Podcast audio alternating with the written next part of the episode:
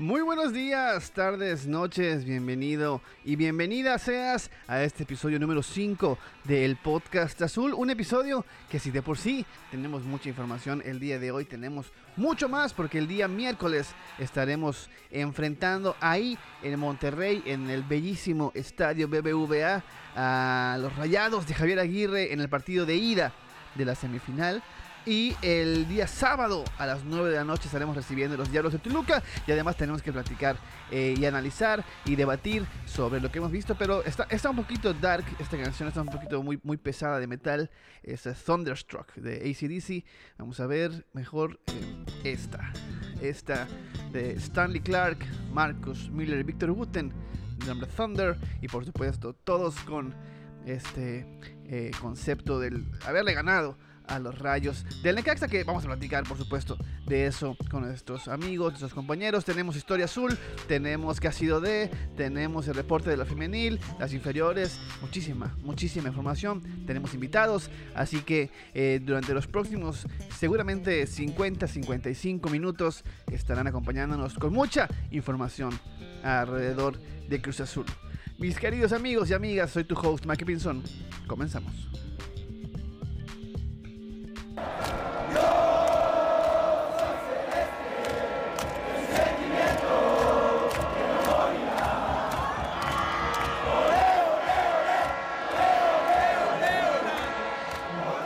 Esto es el podcast azul. Comenzamos.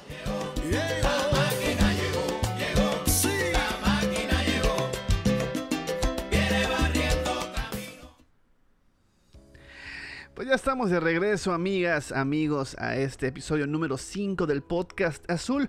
Un episodio en el, que, en el que tenemos muchísima, muchísima información. Pues se jugó el fin de semana y tenemos doble partido miércoles y sábado. Así que estaremos platicando de absolutamente muchísimas cosas. Y como previo, como previo a esto, me gustaría platicar y comentarles un poquito del estado, del estatus de estas eh, bajas. Recuerden que los primeros partidos llegaron a ser hasta 10 bajas que tenía eh, el equipo, de ellos varios titulares.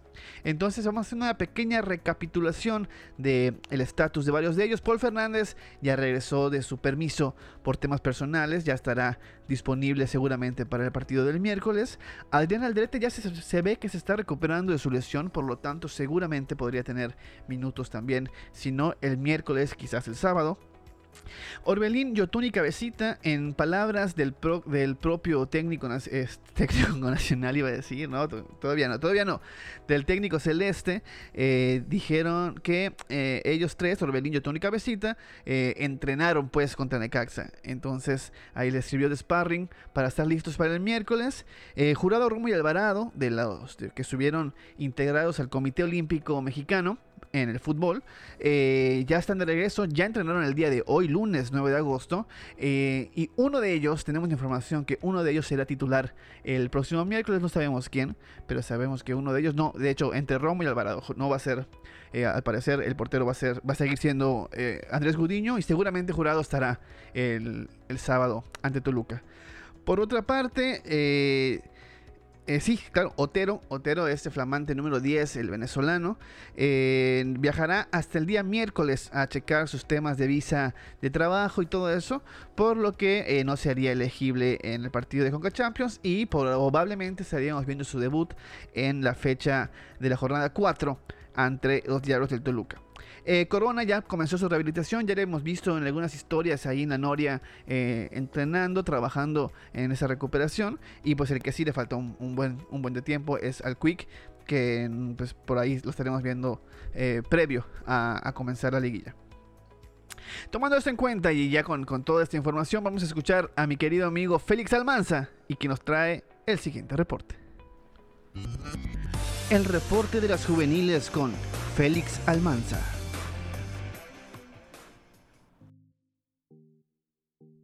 Hola Maki, saludos amigos del podcast Azul, los saludo con muchísimo gusto.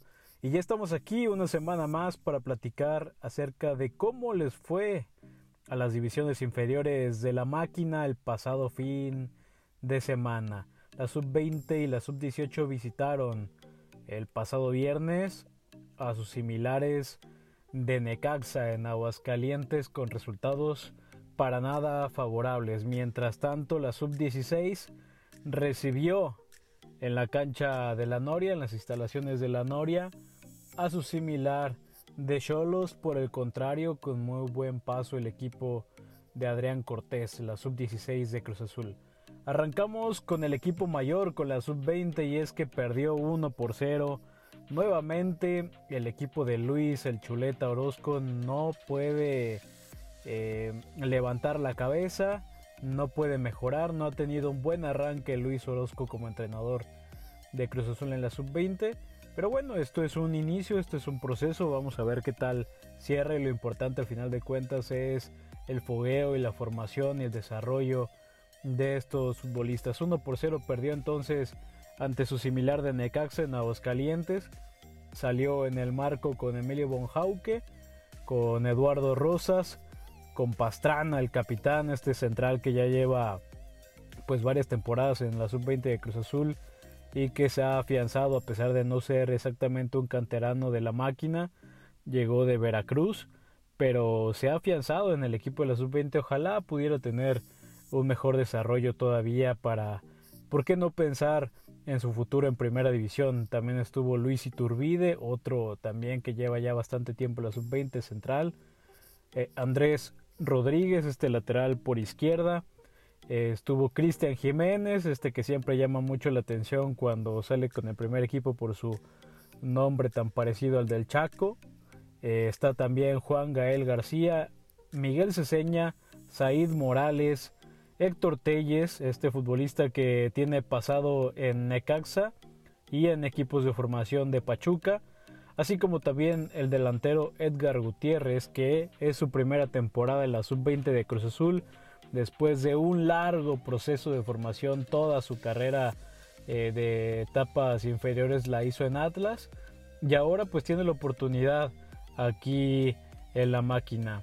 Desafortunadamente pierde 1 por 0 y se coloca en el penúltimo lugar de la competición tras tres fechas el equipo de Luis el Chuleta Orozco. Ojalá que pueda mejorar. Por su parte la sub-18 después de que había tenido una semana pasada muy tranquila y había ganado, pues derrota, pierde 5 por 0, escandalosa derrota de la sub-18 de Gavino Velasco.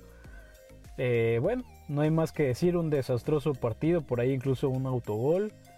Eh, paró con Justin Martínez en el arco, con Axel Romero, Diego Ramírez, Christopher Molina, Christopher Benítez, este que ha salido con el equipo de primera división incluso a la banca, Carlos García, Víctor Taboada, Santiago Velasco, César Martínez, Jesús Martínez y el delantero el goleador de este equipo, Rodrigo Cruz.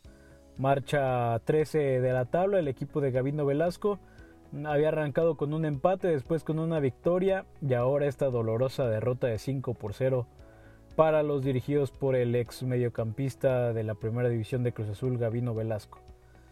Por su parte, decíamos, la sub-16 recibió en las instalaciones de la Noria al equipo de Cholos eh, de su categoría, que es dirigido por Luis Michel, aquel que fuera portero de las Chivas mucho tiempo y también de Cholos.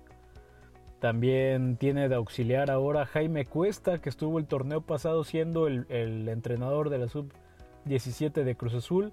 Ahora ha aceptado este trabajo como asistente de Luis Michel en la sub-16 de Cholos. Mientras tanto, en Cruz Azul, la sub-16 dirigida por Adrián Cortés ganó 3 por 0 su partido con un doblete de Humberto Montañez, futbolista de origen jalisciense de Guadalajara, pero que lleva toda su formación en Cruz Azul, la sub 13, incluso escuelita, ahora en la sub 16 de la máquina y pues anda en plan goleador, ya había anotado un gol, ahora con este doblete, tres goles en tres jornadas para Humberto Montañez y uno más del mediocampista Carol Velázquez.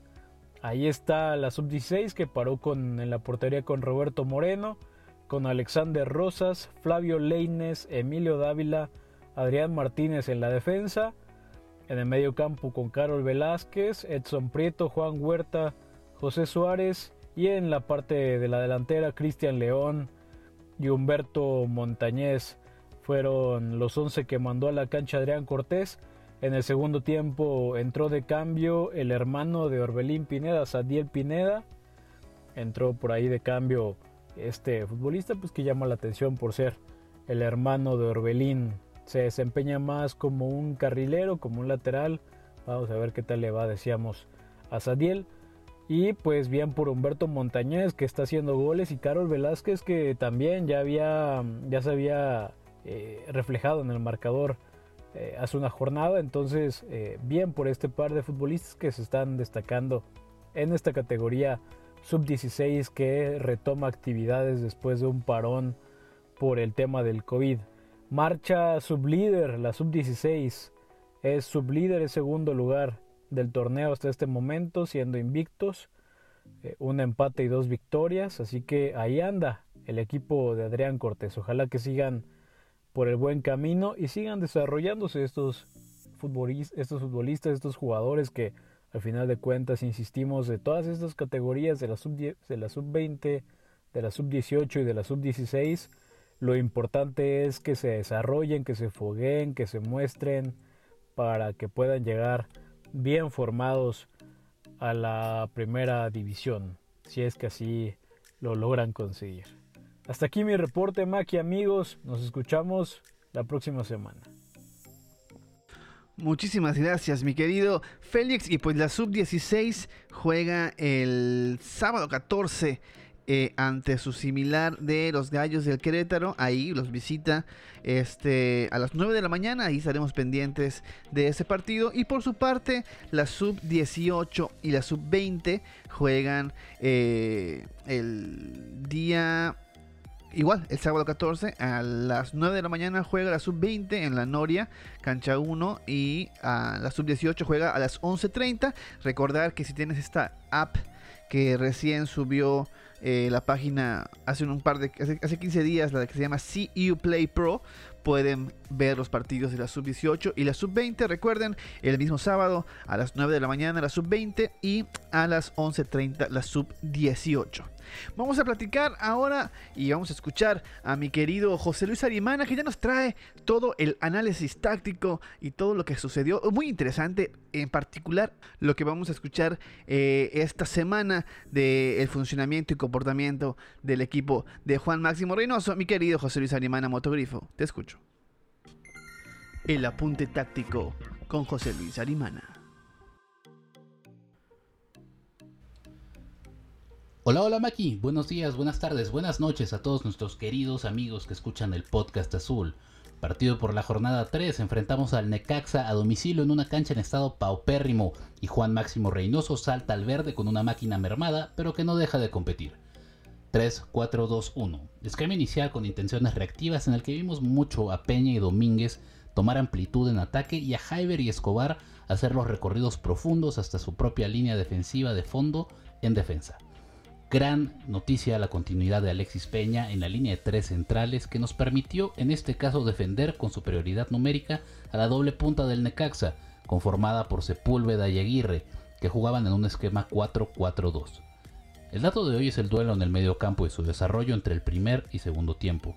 Vemos que en el primer tiempo Vaca y Rivero eh, se ponen en medio justamente contra González y Cendejas, que son los, eh, los volantes, los mediocentros de, del Necaxa. Los nuestros ayudados de tanto en tanto por Orbelín y Montoya, que eran los mediapuntas.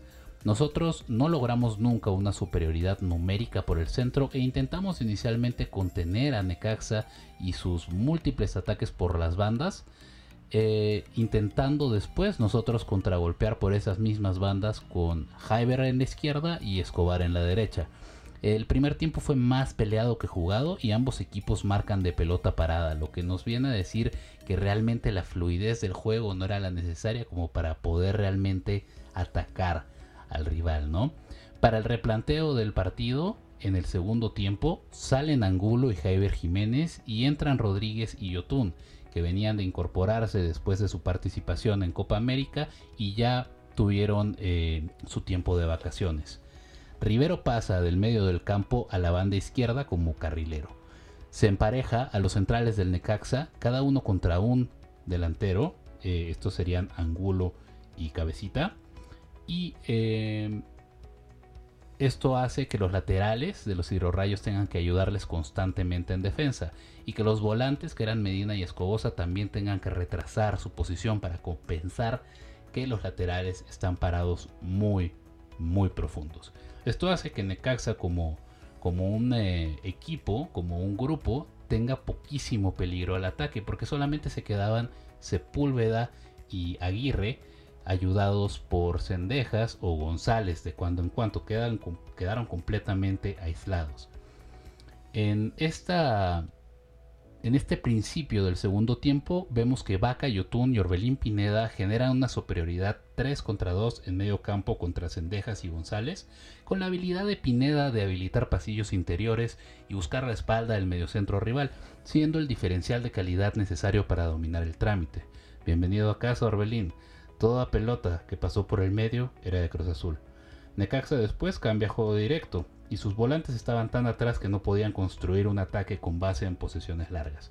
Memo Vázquez saca a los dos volantes, a Medina y Escobosa al minuto 54 para meter a Jonathan González y Julio González para usar sistema espejo 5-3-2, igualando el número de mediocampistas, de centrales y de puntas y poniendo un defensa más, ¿no? Para igualar la línea de tres centrales y contrarrestar la doble punta de Cruz Azul, metiéndose una cantidad increíble de González detrás de la pelota. Al 56 sale Angulo y entra Santi Jiménez, posición por posición. Y al 78 se da un cambio bastante interesante porque salen Orbelini y Rivero y entran Shaggy y Pacerini. Entonces quedan Pacerini y Cabecita Rodríguez en punta. La pelota eh, y el trámite del partido se vuelve enteramente de Cruz Azul. Al final cerramos con un esquema 3-4-1-2. Ese 1 es eh, justamente Bebote Jiménez, un mediocampo conformado por Yotun y Vaca detrás de él, ambos en rol mixto. Y eh, Pacerini y Rodríguez en punta. Pacerini de poste, Rodríguez llegando. Nuevo esquema, mismos nombres, sin refuerzos. El ajedrecista de Lima lo hace otra vez. Eso es todo por hoy. Gran noticia al poder sumar de a tres. Yo soy José Luis Arimana, arroba motogrifo, el único analista que te pide tu opinión. Así que escríbenos sobre lo que ves en los partidos a la cuenta, a tu cuenta de confianza, arroba el podcast azul. Vamos a platicar. Hasta la próxima. Muchísimas gracias, mi querido José Luis. Y con esto quiero hacer un atento llamado a los nuevos socios del Club Necaxa, a Eva Longoria, que seguramente está escuchando este podcast, a Eva Longoria, a, Mesut Özil, el alemán, eh, y los otros muchísimos famosos que compraron acciones del Necaxa y que son parte de este equipo ya, que le echen tantito, tantito esfuerzo a mejorar la cancha que se veía. Eh, en condiciones similares a, iba a decir que a la cancha de la Villa Palmira de aquí en Mérida, Yucatán, pero inclusive la cancha de la Villa Palmira se ve en mejores condiciones, así que digamos que se veía como la cancha de la Unidad Deportiva Cuculcán cuando muchos muchachos entrenaban ahí eh, por ahí del 2005-2006, que era más piedras y polvo y tierra que césped, algo, algo así se veía la cancha. Échenle unos, unas ganitas, ¿no? De mejorar ese, ese estadio, que su afición se lo merece y por supuesto el fútbol que se juega ahí también. Em, hablando de esto, vamos a escuchar ahora al buen Edu Campos. Eh, es que su user es edu-campos-lsa, que supongo es la abreviación de La Sangre Azul. Él está como invitado el día de hoy a platicar de su opinión del partido contra Necaxa. Así que mi querido Edu, bienvenido al podcast Azul. Te escuchamos. Hey, ¿qué onda banda del Podcast Azul? Soy Eduardo Campos y les daré mi opinión sobre el partido del pasado viernes ante Necaxa. Y pues bueno, creo que era un partido que tenía que ganar Cruz Azul sí o sí, como en el torneo anterior que se perdió en los primeros dos, el tercero se ganó. Y esto va claramente por la calidad que tiene el plantel, es muy superior a lo que podía presentar Necaxa. También el factor de que se recuperaron jugadores, el tema de cabecita que marcando no es un jugador que, que a la ofensiva te aporta mucho Yotun, que también está regresando, que junto con Orbelín son piezas muy importantes en el equipo. Orbelín, vaya, sobra decir que su asistencia es fundamental para el, gol de Santi, el que nos da la victoria. Y pues bueno, al menos en, lo que yo veía del partido, se empezó un poquito ahí distraídos, pero era un partido muy ganable. Creo que Cruz Azul es el favorito otra vez al título por la calidad que tienen todos sus jugadores. Pero bueno, ya empezando como por los detalles del partido. Hay algo que yo recalco mucho y es la línea de 5, con Jaiber, con Alexis, con el Cata, con Aguilar y con Escobar.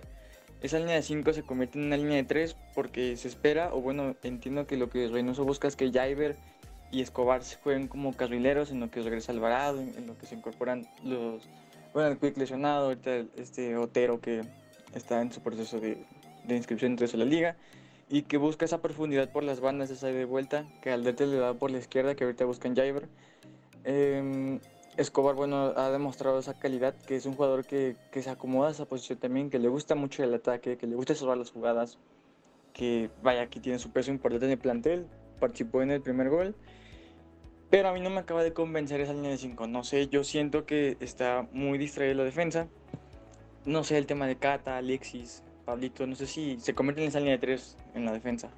Mm, creo que, no sé si en los entrenamientos ya lo han practicado, pero el tema de los penales también, que te hayan marcado tantos penales en, tan pocos partidos, pues no sé, te habla de que hay algo ahí que checar en la defensa. Y si es bien que hay jugadores lesionados, que Rivero te puede jugar también abajo, puede jugar en, la contención, pero creo que es un tema a, a, checar. Creo que es lo que más me preocupa ahorita del equipo, independientemente de que los jugadores apenas estén incorporando y que apenas estemos teniendo el, el plantel completo con el que se ganó una novena pero pues yo creo que ahí hay un, un tema que hay que checar. No estoy muy conforme, yo no soy fan de línea de 5 porque no se ha trabajado durante muchísimo tiempo.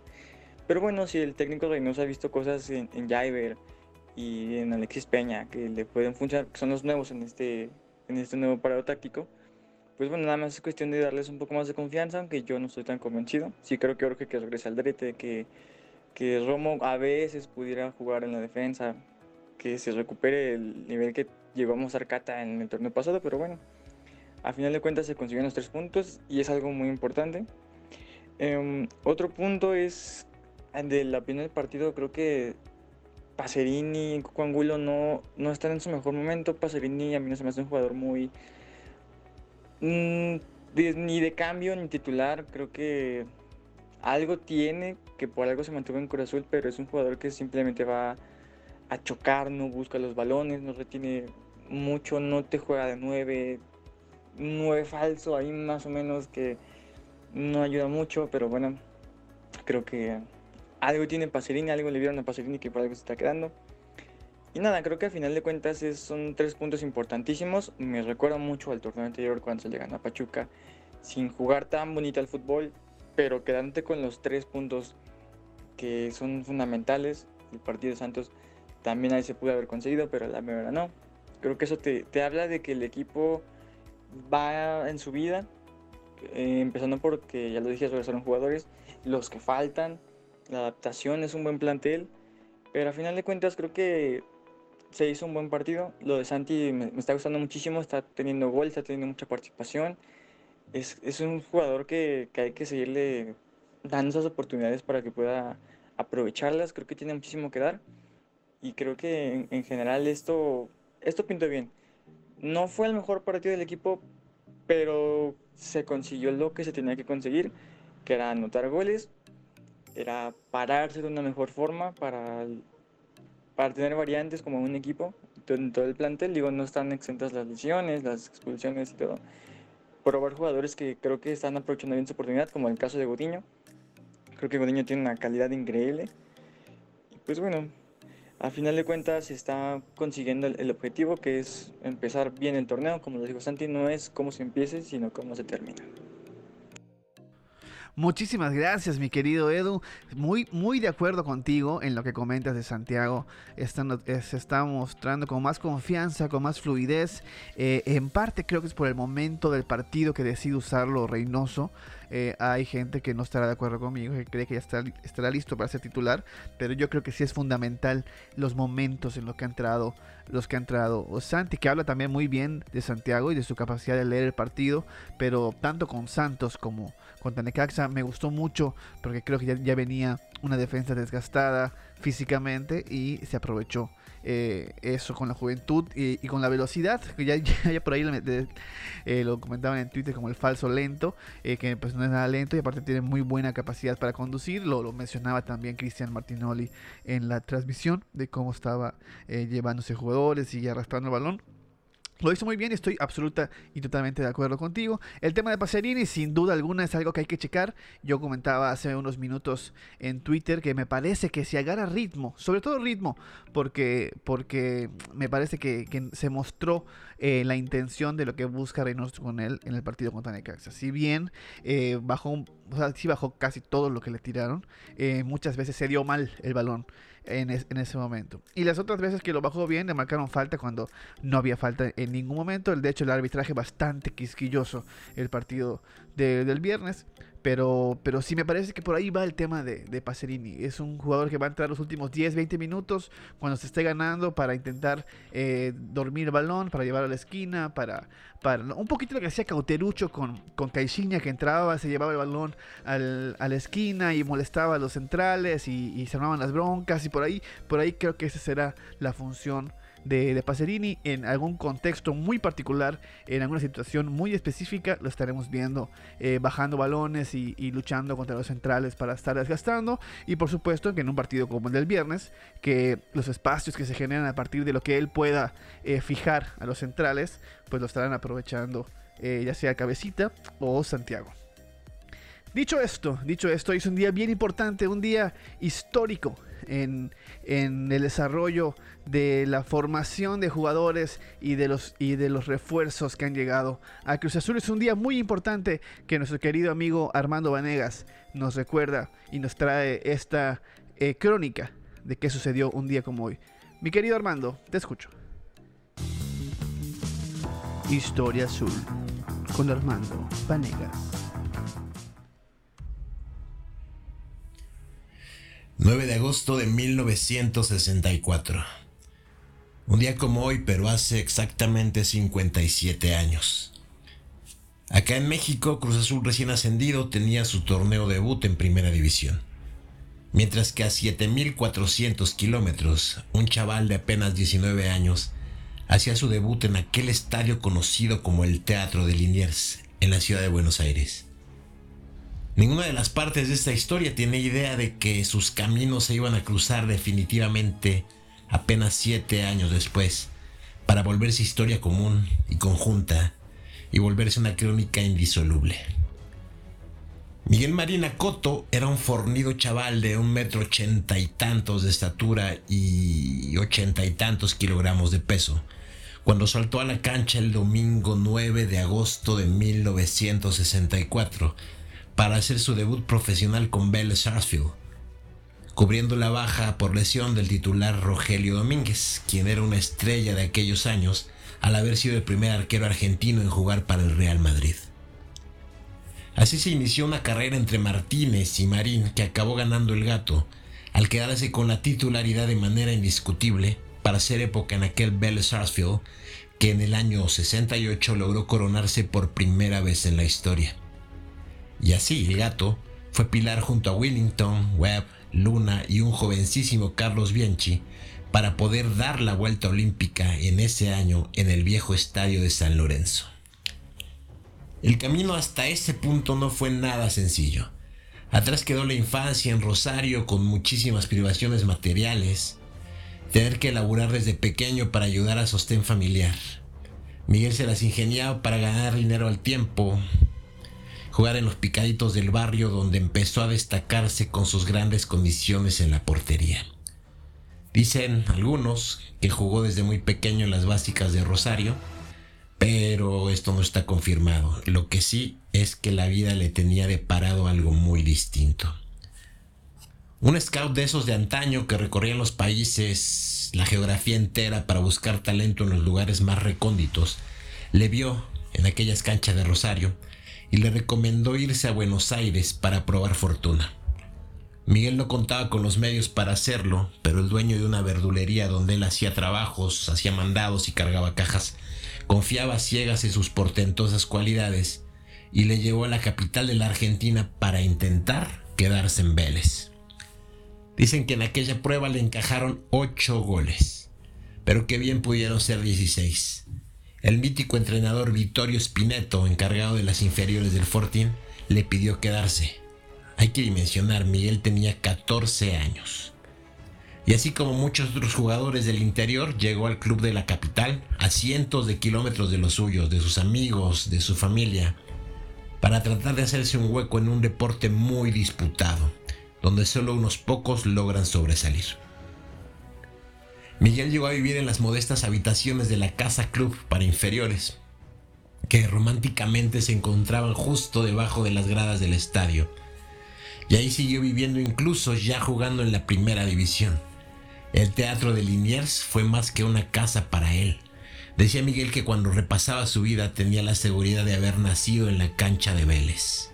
Y así, un 9 de agosto, en un día como hoy, Miguel Marina Coto saltaba a la cancha en un partido que ganaría Vélez a Huracán tres goles a dos, para iniciar un periplo que le acabaría llevando a México para ser leyenda, incluso de mayor dimensión de lo que fue para el equipo de Liniers. Y es curioso, pero originalmente cuando Raúl Cárdenas y don Guillermo Álvarez viajaron a Sudamérica buscando un portero, él no era siquiera una opción. Pero en un Independiente contra Vélez, donde ellos estaban en la tribuna para mirar al arquero del rojo, acabaron convencidos de que aquel chico de los ojos de gato debía jugar en Cruz Azul. Por ahora me despido, yo soy Armando Vanegas, invitándoles a dedicar un pensamiento al ídolo en este 9 de agosto Día del Gato Marín. Mi hermano Armando Vanegas, muchísimas gracias, querido. Te extrañábamos muchísimo tus secciones. Qué bueno que estás de regreso. Y pues hasta el cielo, ahí donde están las leyendas del Olimpo Celeste. Un enorme abrazo y un agradecimiento a don Miguel Marín, eh, ahí hasta donde quiera que se encuentre. Y por supuesto a toda su familia, que esperemos que algún día escuchen esto y quizás pues, hoy en este episodio podría ser esa opción. Em, vamos a escuchar ahora a mi querida Ale Rodríguez, Ale R7 y su editorial. La editoriale con Ale Rodríguez. Hola amigos de Cruz Azul que nos acompañan en un nuevo episodio del podcast Azul. Llegó la fecha 3 que nos deja 3 puntos para Cruz Azul y de esta manera nuestro equipo obtiene su primer triunfo en la segunda visita de los cementeros en lo que va del torneo. Historia que parece conocida y qué bonita coincidencia tener una victoria justo en la fecha 3. Era la noche del viernes en el Estadio Victoria y el campeón amigos despertó. Después de un inicio no tan bueno con una derrota no presupuestada en la fecha 1 y consiguiendo penitas un empate la semana pasada, palabras de nuestro director técnico, Cruz Azul ahora sí regresa a casa con los tres puntitos y en este proceso habrá que seguir mejorando y tener paciencia, lo sabemos, pero la máquina se encuentra con la victoria digamos que en un momento clave de cara al compromiso de media semana ante Monterrey en lo que ya corresponde a la semifinal de la Conca en su partido de ida otro objetivo pendiente por alcanzar en la era de Reynoso. Y como se comentó la semana pasada, el regreso de algunos titulares iba a traer beneficios en el planteamiento de Reynoso para este compromiso. Y aunque no jugaron los 90 minutos, sí creo que se le nota enseguida cierta mejoría a la máquina al tener ya más variantes por parte del estratega. Vimos a Pineda, Rodríguez y Yotun.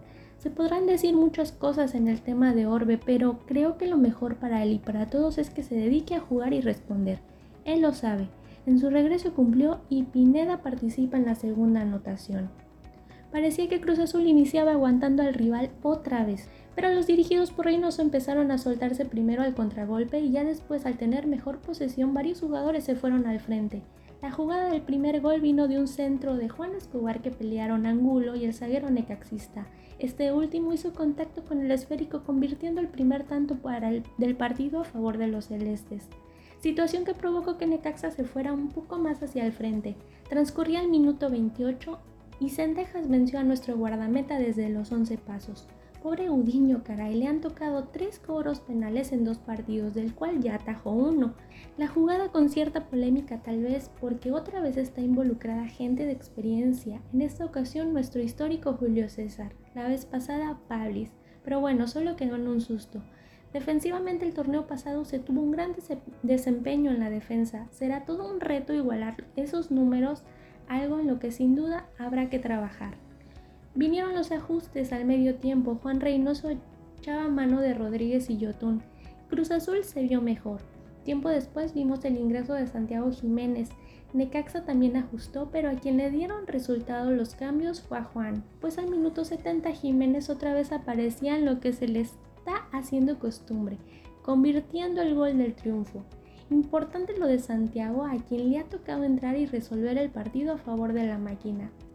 Los locales tuvieron un par de opciones que pondrían en peligro a la máquina, pero no les alcanzó.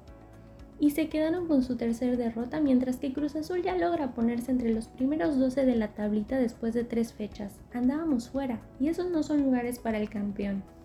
¿Qué viene para Cruz Azul? A media semana el primer duelo de la semifinal ante unos rayados que darán bastante pelea y el sábado volver al Azteca para recibir a Toluca, quienes en tres fechas están como primeros de la clasificación después de ganar sus tres primeros compromisos y llevan ocho goles a favor. Este ya es uno de esos duelos en los que decimos será una buena prueba para Reynoso. Al momento de esta grabación se sabe que ya podría contarse al menos con el regreso de Fernández y a esperar el regreso también de Romo Alvarado y Jurado Pendientes de lo que pueda pasar el miércoles en la ida y esperando lo que será la fecha 4, les deseo una excelente semana a todos ustedes y nuestro amado club. Que los buenos resultados acompañen al campeón, porque este año, que sí es el bueno, aún no ha terminado. Me despido esta semana, nos escuchamos la próxima. Adiós. Muchísimas gracias, mi querida Ale R7, la Ale de una voz hermosísima. Y como siempre, es un gusto tenerte aquí cada semana. Y pues, mis queridos amigos, amigas, vamos a platicar un poquito de la previa del partido contra los Rayados de Monterrey, que es este miércoles en punto de las 9 de la noche. La transmisión va eh, por Fox Sports. Y recordar que es el partido de ida de las semifinales de la Liga de Campeones de la CONCACAF. El Monterrey en sus últimos 10 partidos, dos de ellos amistosos por cierto, ha ganado 5, empatado 4 y ha perdido únicamente 1. El técnico es el carismático y súper conocido Javier El Vasco Aguirre, técnico mexicano de 62 años con una vasta experiencia dirigiendo al Leganés, a la Selección Nacional de Egipto, el Al Wahida de, de Arabia, a la Selección Nacional de Japón, al Español, al Real Zaragoza, a la Selección Mexicana en un par de ocasiones, al Atlético de Madrid, el Osasuna, Pachuca con el que fue campeón y al Atlante. Eh, accedió a esa semifinal después de empatar a dos con el Columbus Crew en el partido eh, de ida, en, de visita de hecho, y en el de vuelta en casa ganó 3 a 0. En su más reciente partido empataron contra el Mazatlán 1 por 1. El gol lo hizo Arturo González con asistencia de Joel Campbell eh, ahí te vamos a hablar un poquito de él porque tenemos información, por supuesto, también de Joel Campbell. Eh, salió con Esteban Andrada en la portería, Jesús Gallardo, Sebastián Vega, Estefan Medina, Sergio Villarreal en la central, Arturo González y Matías Craneviter ahí en el medio campo, Jansen, Maxi Mesa, Joel Campbell como volantes y en punta Rogelio Funes Mori. Y esto es información que nos trae mi querido amigo arroba el Briones, el que le mando un enorme, enorme abrazo y me comenta que Campbell no va a poder jugar contra el León porque, eh, perdón, no, no, va a poder jugar porque él, siendo parte del equipo de León, jugó, jugó contra el Toronto y no puede ser elegible. Por su parte, Montes y Charlie Rodríguez regresan de su participación en Juegos Olímpicos y en su visión y su manera de, de entender el partido, cree que la probable alineación sería Andrada en la portería, Stefan, Montes, Vegas, Gallardo en la defensa, línea de tres, ahí un interior dos interiores y un medio centro con Charlie, Charlie Rodríguez, Celso y Ponchito González. Y arriba Maxi, Funes y Dubán Zapata. Esto es lo que nos comenta el super regio eh, y seguidor de los rayados, arroba el Briones.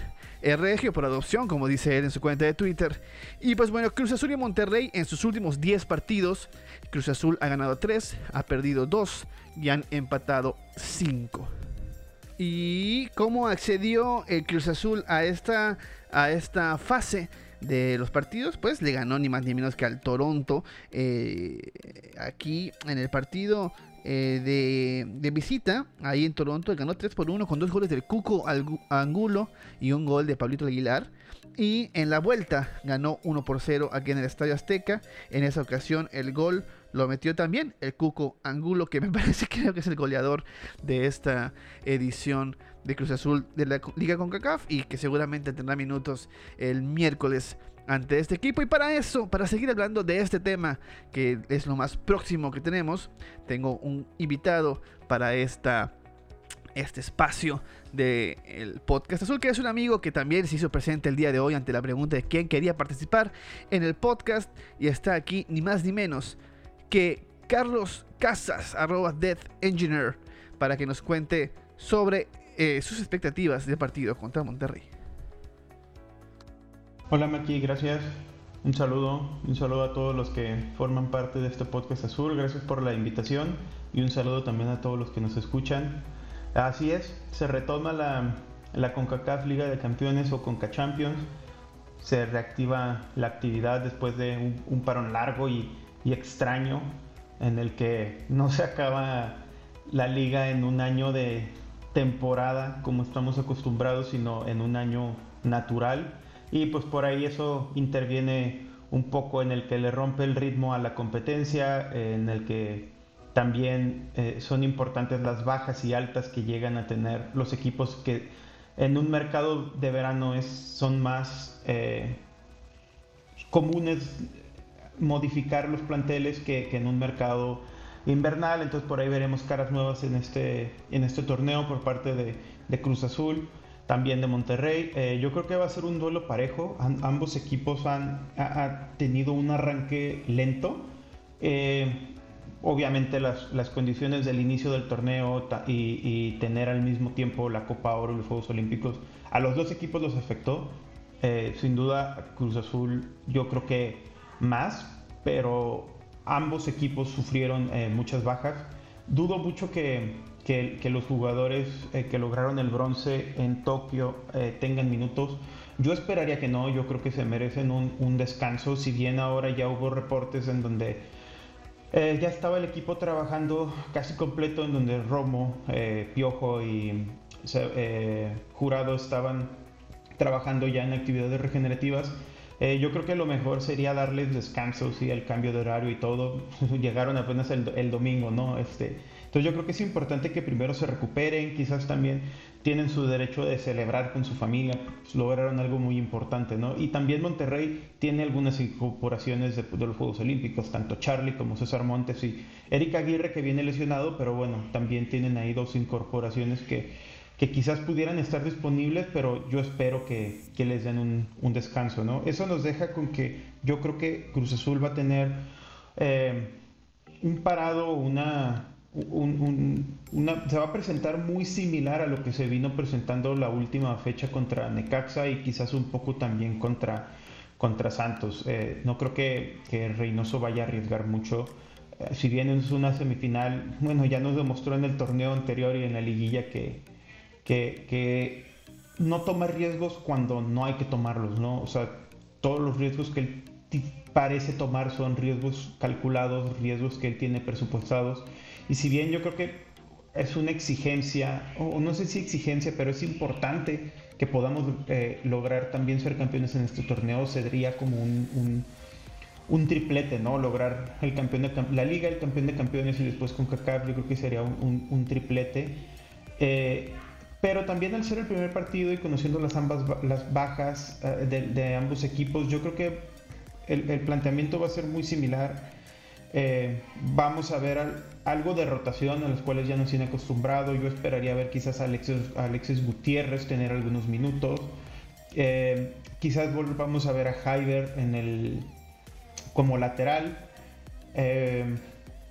Pacerini seguramente va a ser titular, aunque quizás le ha costado muchos minutos. yo creo que algunos de los jugadores que entraron de cambio en, el partido contra Necaxa eh, yo creo que esos movimientos los hizo el profe Reynoso sabiendo del partido de entre semana, ¿no? Contra Monterrey. Entonces por ahí también me esperaría ver a Santiago de titular, que la verdad lo tiene merecidísimo tener ya esa confianza. Eh, yo creo que va a ser un partido muy bueno, interesante, eh, muy, por, decirlo, por decirlo de alguna forma, con las debidas precauciones, ¿no? No, tiene caso arriesgar a jugadores que vienen llegando, que necesitan descanso y también necesitan irse acoplando al, ritmo y ponerse al parejo de lo que el equipo viene, viene trabajando. Entonces es una buena prueba, Monterrey es un buen equipo, yo creo que ambos quieren ganar este torneo, ya vimos lo que Monterrey pudo hacer al llegar al, al Mundial de Clubes y yo creo que después de la última participación que tuvimos nosotros, creo que tenemos equipo para poderla eh, mejorar ¿no? y poder hacer lo que, lo que Tigres y Monterrey hicieron recientemente en el Mundial de Clubes. Esperemos un, buen partido, un partido no creo que sea de muchos goles, pero creo que va a ser bueno para, para ir recuperando jugadores, ir viendo eh, cómo se incorporan, eh, salvo los olímpicos, pero, pero los demás ir, tomando ritmo, ¿no? y esperemos lograr sacar la victoria. Saludos y gracias. Muchísimas gracias, mi querido Carlos Casas. Tremenda opinión. Estoy totalmente de acuerdo contigo en lo que comentas. Eh, veremos que. Pero fíjate que en lo que difiero, y eso es nada más un tema de interpretación mía, a lo mejor no tengo la, idea de lo que es Reynoso, pero yo creo que va a ponderar Reynoso la CONCACAF. Como comentas, eh, ganar el triplete, porque al final a la liguilla pasan 12. Entonces, a lo mejor esta vez no es tan importante terminar entre los primeros cuatro y le ponen una prioridad bárbara a la Coca Champions con el equipo titular jugando ahí. Y probablemente el sábado contra Toluca podamos ver eh, este, esos descansos, ¿no? esas rotaciones eh, del equipo titular. Al final, ves una derrota un empate en, en esa fase regular, pues no es tan importante como si asegurar un buen resultado en, en una fase de eliminación directa. Así que veremos qué es lo que hace eh, Juan Reynoso. Al final hay, hay equipo suficiente como para poder hacer dos equipos total y absolutamente competitivos en CONCACAF y en la Liga MX. Y antes de cerrar con los reportes y todo lo que, vino de la semana pasada y enfocarnos ya al final de este eh, podcast con lo que pasará contra Toluca, vamos a escuchar al buen Jodiel Pacheco, que nos trae, eh, que ha sido de uno, la verdad, de mis jugadores favoritos desde que tengo memoria de Cruz Azul, un jugador con un tiempo, con una, una tranquilidad para jugar, con un toque maravilloso y con una de las mejores declaraciones, yo me acuerdo de este jugador diciendo, preguntándole sobre si se había puesto nervioso en un penal y dijo, es mi trabajo es lo único que tengo que hacer, meter este penal. Esa respuesta me acuerdo que me encantó. Y no, si no sabes de quién estamos hablando, estamos hablando de uno de los Delgado que llegaron en esa dinastía con, cuando Benito Pardo era el director deportivo de Cruz Azul y llegó eh, Chelo, Marcelo Delgado, el Chelito Delgado y también Luciano Figueroa. ¿Qué ha sido de Marcelo Delgado? ¿Qué ha sido de Jaudiel Pacheco?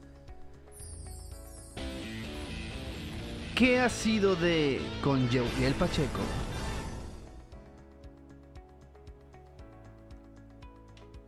Delantero argentino. Ganó una Libertadores siendo nuestro rival. Esto es, ¿qué ha sido de Marcelo Delgado? El Chelo llegó a la máquina en el 94 procedente de Rosario Central, pero al siguiente año regresaría a la Argentina para jugar con Racing y Boca, donde en ese tiempo enfrentaría a Cruz Azul en una final de Libertadores que ya todos conocemos el desenlace. Ocho años pasaron para su retorno en Cruz Azul, donde el atacante argentino hizo un total de 89 partidos y 24 goles entre sus dos etapas. Al paso de su carrera futbolística regresó a Boca, jugó para Belgrano y fue en Barcelona de Guayaquil donde puso fin a su carrera. Marcelo ha sido un delantero de bajo perfil, pero vaya que destacó en el club ceneice donde prácticamente ganó todos los torneos que encaró además de obtener medalla de plata en Atlanta 96. Marcelo también tuvo una breve etapa como entrenador en el 2011, dirigiendo a los Andes de la Primera B Metropolitana. Actualmente el Chelo forma parte del Consejo de Fútbol de Boca Juniors, involucrándose en las decisiones deportivas del club. Yo soy Yodiel Pacheco y esto fue ¿Qué ha sido de Marcelo Delgado? Gracias Maki, regresamos contigo amigo. Ahí está la actualidad de este ídolo, el Chelo Delgado. Eh, es momento ahora de escuchar cómo le fue al equipo femenil en esta semana, dejando muy, muy buenas sensaciones eh, y tocando resultados con equipos bien complicados. Escuchamos a mi querida Mike Porter y luego platicamos sobre el Cruz Azul Femenil. El reporte de Cruz Azul Femenil con Mike Porter. Hola, ¿qué tal amigas y amigos del podcast Azul? Estoy muy feliz de saludarles y compartirles como cada semana toda la información de las celestes. La jornada 4 del Grita México Apertura 2021 se jugó este sábado en La Noria, Como lo adelantamos en el episodio anterior, Cruz Azul recibió a Pumas, en lo que fue el segundo partido como local del conjunto cementero. A pesar de que las universitarias son siempre un rival complicado, las celestes se presentaron como favoritas situadas en el segundo lugar de la tabla general. Sorpresas para esta jornada. Por fin se dio el registro oficial de Michelle Montero, delantera costarricense y primera refuerzo extranjera en la historia de Cruz Azul. Alta esperada, ya que recibió su primera convocatoria en la máquina. El once celeste estuvo conformado por Itzayana González en la portería, línea defensiva de cuatro con Daniela Monroy, Claudia Cid, Carla Zembualteca y Edith Carmona, siendo esta la primera titularidad para la número 3. En la media Londra González, Itzel Cruz, Eleisa Santos y Natalia Enciso. En la delantera, Dalia Molina y Magali Cortés. Puma se presentó con Melanie Villeda en el arco, defensa con Diana Gómez, Teneva Cajigas, Akemi Yokoyama y Viviana Quintos. Mediocampo con Daniela García exceleste Marilyn Díaz. Ataque con Liliana Rodríguez, Laura Herrera y Dinora Garza. Punta con Edna Santamaría. Silbatazo inicial en punto de las 12 del día. Primeros minutos del encuentro con oportunidades para ambos equipos. Pumas ansiosas por abrir el marcador y Cruz Azul aprovechando cada contraataque que se presentaba a favor.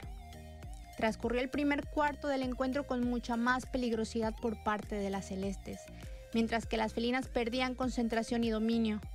Minuto 35. A poco del final de la primera parte, Cruz Azul apretó y provocó un tiro de esquina cobrado en corto por Nati Enciso y colgado magistralmente por Daniela Monroy al segundo palo.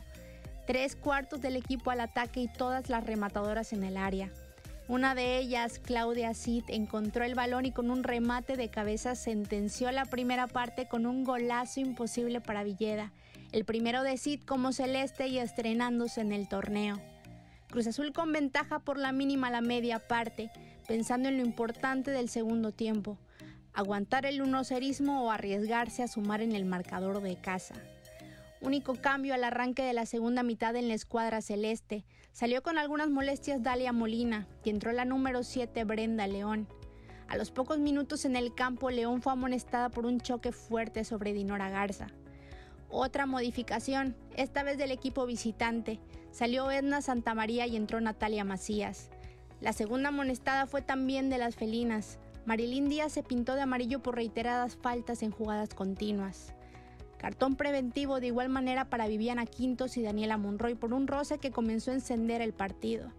La DT de Pumas, Karina Báez, enfrió con cambios el encuentro, dándole descanso a Quintos y a Liliana Rodríguez, quienes fueron sustituidas por Marlene Campa y Rebeca Zabaleta. En el último cuarto, apostando el todo o nada, el técnico de la máquina le dio minutos a Nancy Zaragoza, quien entró en sustitución de Itzel Cruz. Además, lo que muchas y muchos esperábamos, Hubo cambio de lujo en la Noria.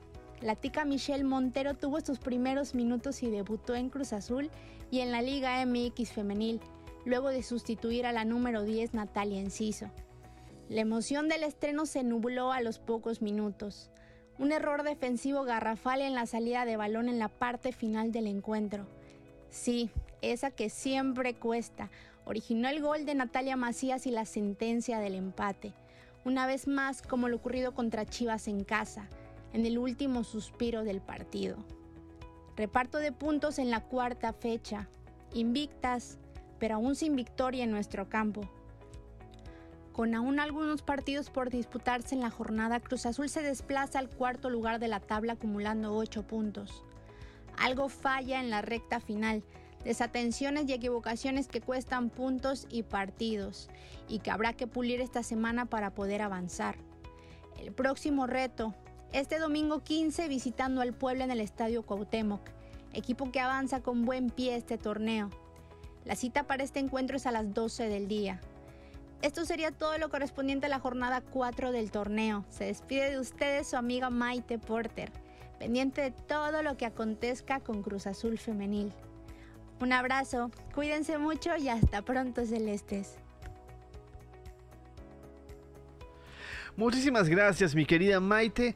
Y este gol que cae en eh, el, partido pasado del sábado eh, me recordó muchísimo a, bueno, más bien, más que me haya recordado, como que me hace fijarme que han estado aprovechando muchísimo eh, conocimiento de las porteras, pues en varios de ellos han sido pases que los techan y llega alguien para cerrar, así que eh, me da un gusto enorme que se esté trabajando en el... Espero que sea resultado de un análisis y que no sea producto de la casualidad, sin embargo, pues ahí estamos. Eh, esperemos, esperemos sí que, que, esta semana le vaya muy bien a, a, las celestes de Cruz Azul y sigan sumando puntos importantes y recordar que, que este equipo también sacó resultados importantes contra rivales muy duros, pero, pero en los rivales donde en teoría se tenían las posibilidades de ganar, ahí fue cuando se fueron perdiendo puntos y que dejaron que no se califique. Recordar y recordar siempre que el gran objetivo de este equipo es calificar por primera vez en toda su historia, eh, corta historia por supuesto de la Liga Femenil, pero ese es el objetivo, calificar a la liguilla y ya una vez estando ahí, pues veremos cuáles son las posibilidades de este equipo. Van bien, van muy bien, van sumando, van, van, van con todo esas chicas del fútbol femenil, así que estaremos muy pendientes de cómo les va la próxima semana. Ahora vamos a escuchar, bueno, antes de escuchar, recordarles amigos que todas las mercancías, hay los termos, eh, la ropa de entrenamiento, chamarras, sudaderas, rompevientos y muchísimos productos más de Cruz Azul los puedes encontrar en gambetita.com. Ahí vas a encontrar, eh, pues mire, yo estoy entrando en este momento y por ejemplo, aquí están eh, la playera de la novena, que ya lo vimos en Torreón, ya la vimos en varios estadios donde la gente está usando ese tipo de camisas. Tenemos la bufanda de campeones que hizo mi querido Miguel Cámara del Zoom Azul.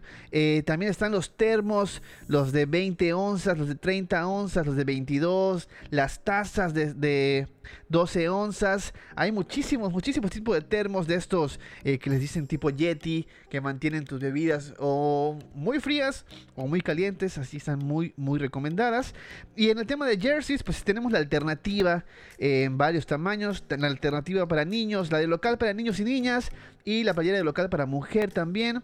Y además están en venta pues los raincoat, estos rompevientos, eh, las sudaderas, las chamarras, todo lo que han estado viendo que está utilizando el equipo en los previos a los partidos, ahí está en gametita.com. Y les recuerdo que si usan el código P azul, P azul al final de su compra, tienen un descuento en su compra total.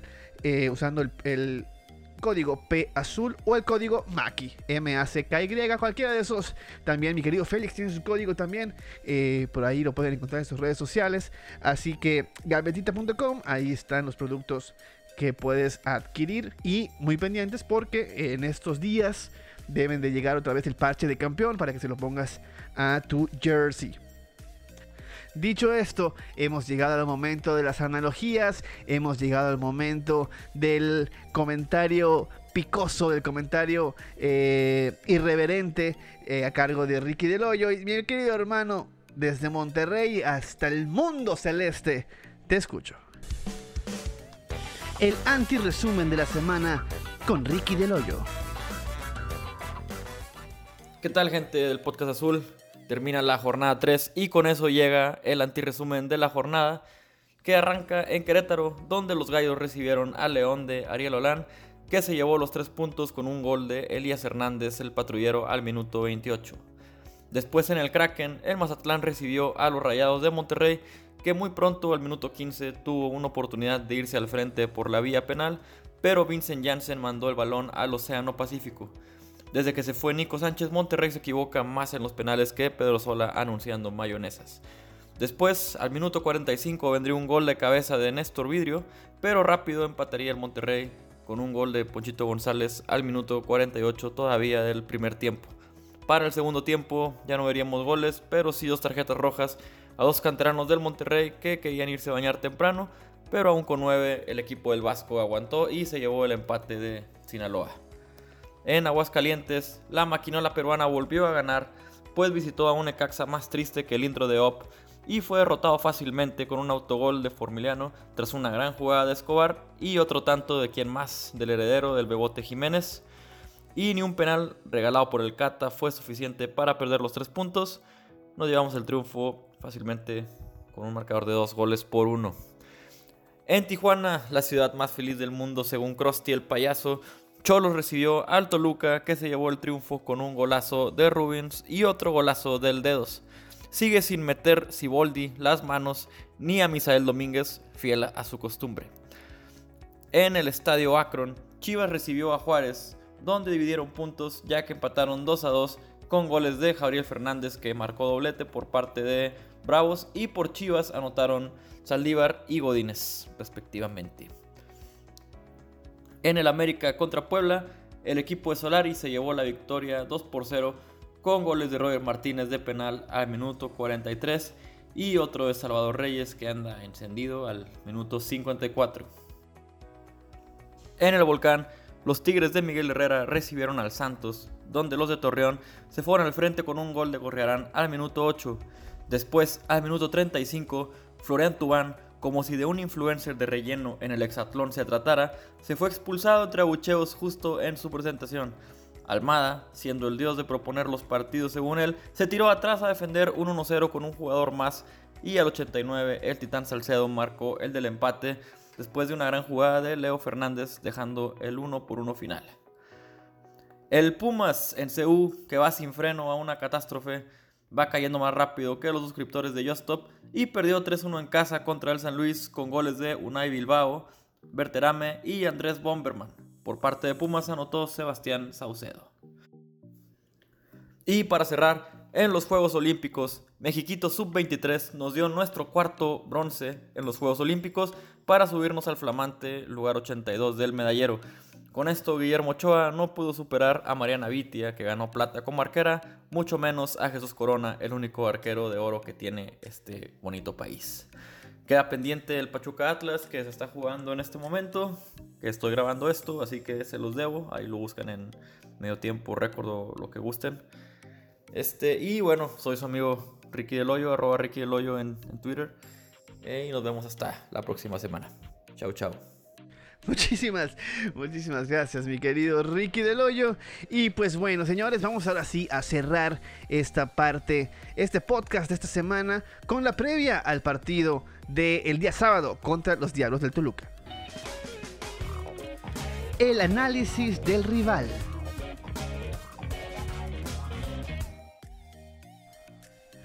Pues aquí estamos, señoras, señores, el día sábado el día sábado 14 de agosto en punto de las 21 horas, el Cruz Azul va a recibir en el Estadio Azteca a los Diablos Rojos del Toluca. Ese Toluca que sigue siendo dirigido por Hernán Cristante. Recordar, para mí fue la serie más complicada eh, de la liguilla este partido en el que marcan unos penales muy medios raros y se tiene que, medio recomponer en el proceso. La genialidad del el ya eh, extinto, bueno, no extinto, no están solos, pero pues ya no está en el equipo, pues, de Bisael Domínguez, eh, el penal a Romo y cómo se recompone el equipo a partir de ese momento el gol de Santiago ya en los últimos minutos y la clasificación para jugar contra Pachuca la semifinal. Recordar, tener en mente ese partido porque nos enfrentamos a ese mismo equipo que es el actual líder de la liga con nueve puntos en tres victorias eh, de las tres jornadas que se lleva en la Liga MX y estos han sido ante Juárez, Juárez dirigidos por el Tuca Ferretti, Tigres el Tigres dirigido por Miguel El Piojo Herrera y Tijuana de Robert Dante Siboldi, los tres, eh, pues en teoría técnicos eh, remembrados y reconocidos, pues los tres han, caído ante los Diablos del Toluca. En sus últimos 10 partidos, Toluca ha ganado 6 y ha perdido 4 contra Tijuana, que fue el partido más reciente, alineó con Luis García en la portería, Torres Nilo, Jared Ortega, Miguel Barbieri y Raúl El Dedos López en la defensa, Claudio Baeza y el gallito Juan José Vázquez en el medio campo, ahí como mediocentros, Canelo Castañeda Rubens, este fantástico jugador argentino-mexicano como volantes, y Michel Estrada en punta al medio tiempo, o bueno, en el segundo tiempo, entraron Jorge Rodríguez, Antonio Ríos y Brian Zamudio. En los últimos 10 partidos entre Cruz Azul y Toluca, eh, Cruz Azul ha ganado 3, ha perdido 2 y ha empatado 5.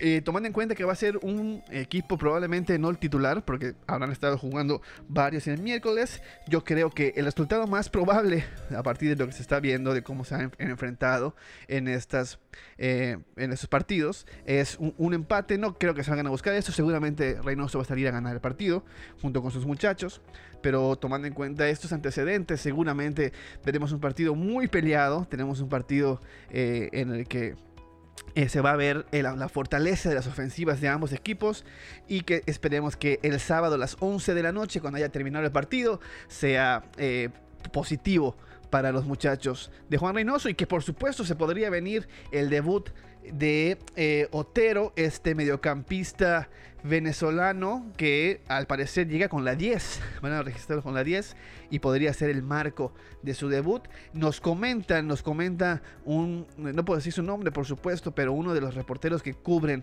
a la Noria me comentó el día de hoy que eh, se le ve muy bien y que ya está para jugar, que ya está listo para jugar eh, y que ha dejado muy buenas sensaciones en el cuerpo técnico. Así que vamos a ver qué pasa con este Rómulo Otero que podría ver su debut este día sábado contra los Diablos de Toluca. Mis queridos amigos, mis queridas amigas, yo soy Maki Pinzón, yo soy tu host del podcast Azul.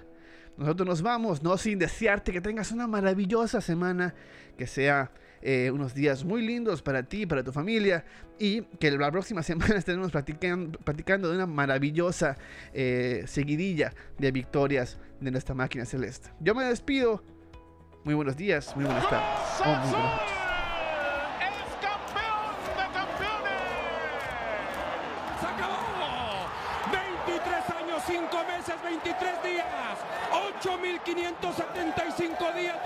205.808 horas. El azul por fin termina con la penumbra, termina con los fantasmas, termina con el oscurantismo. Es campeón de México, es el campeón del fútbol mexicano.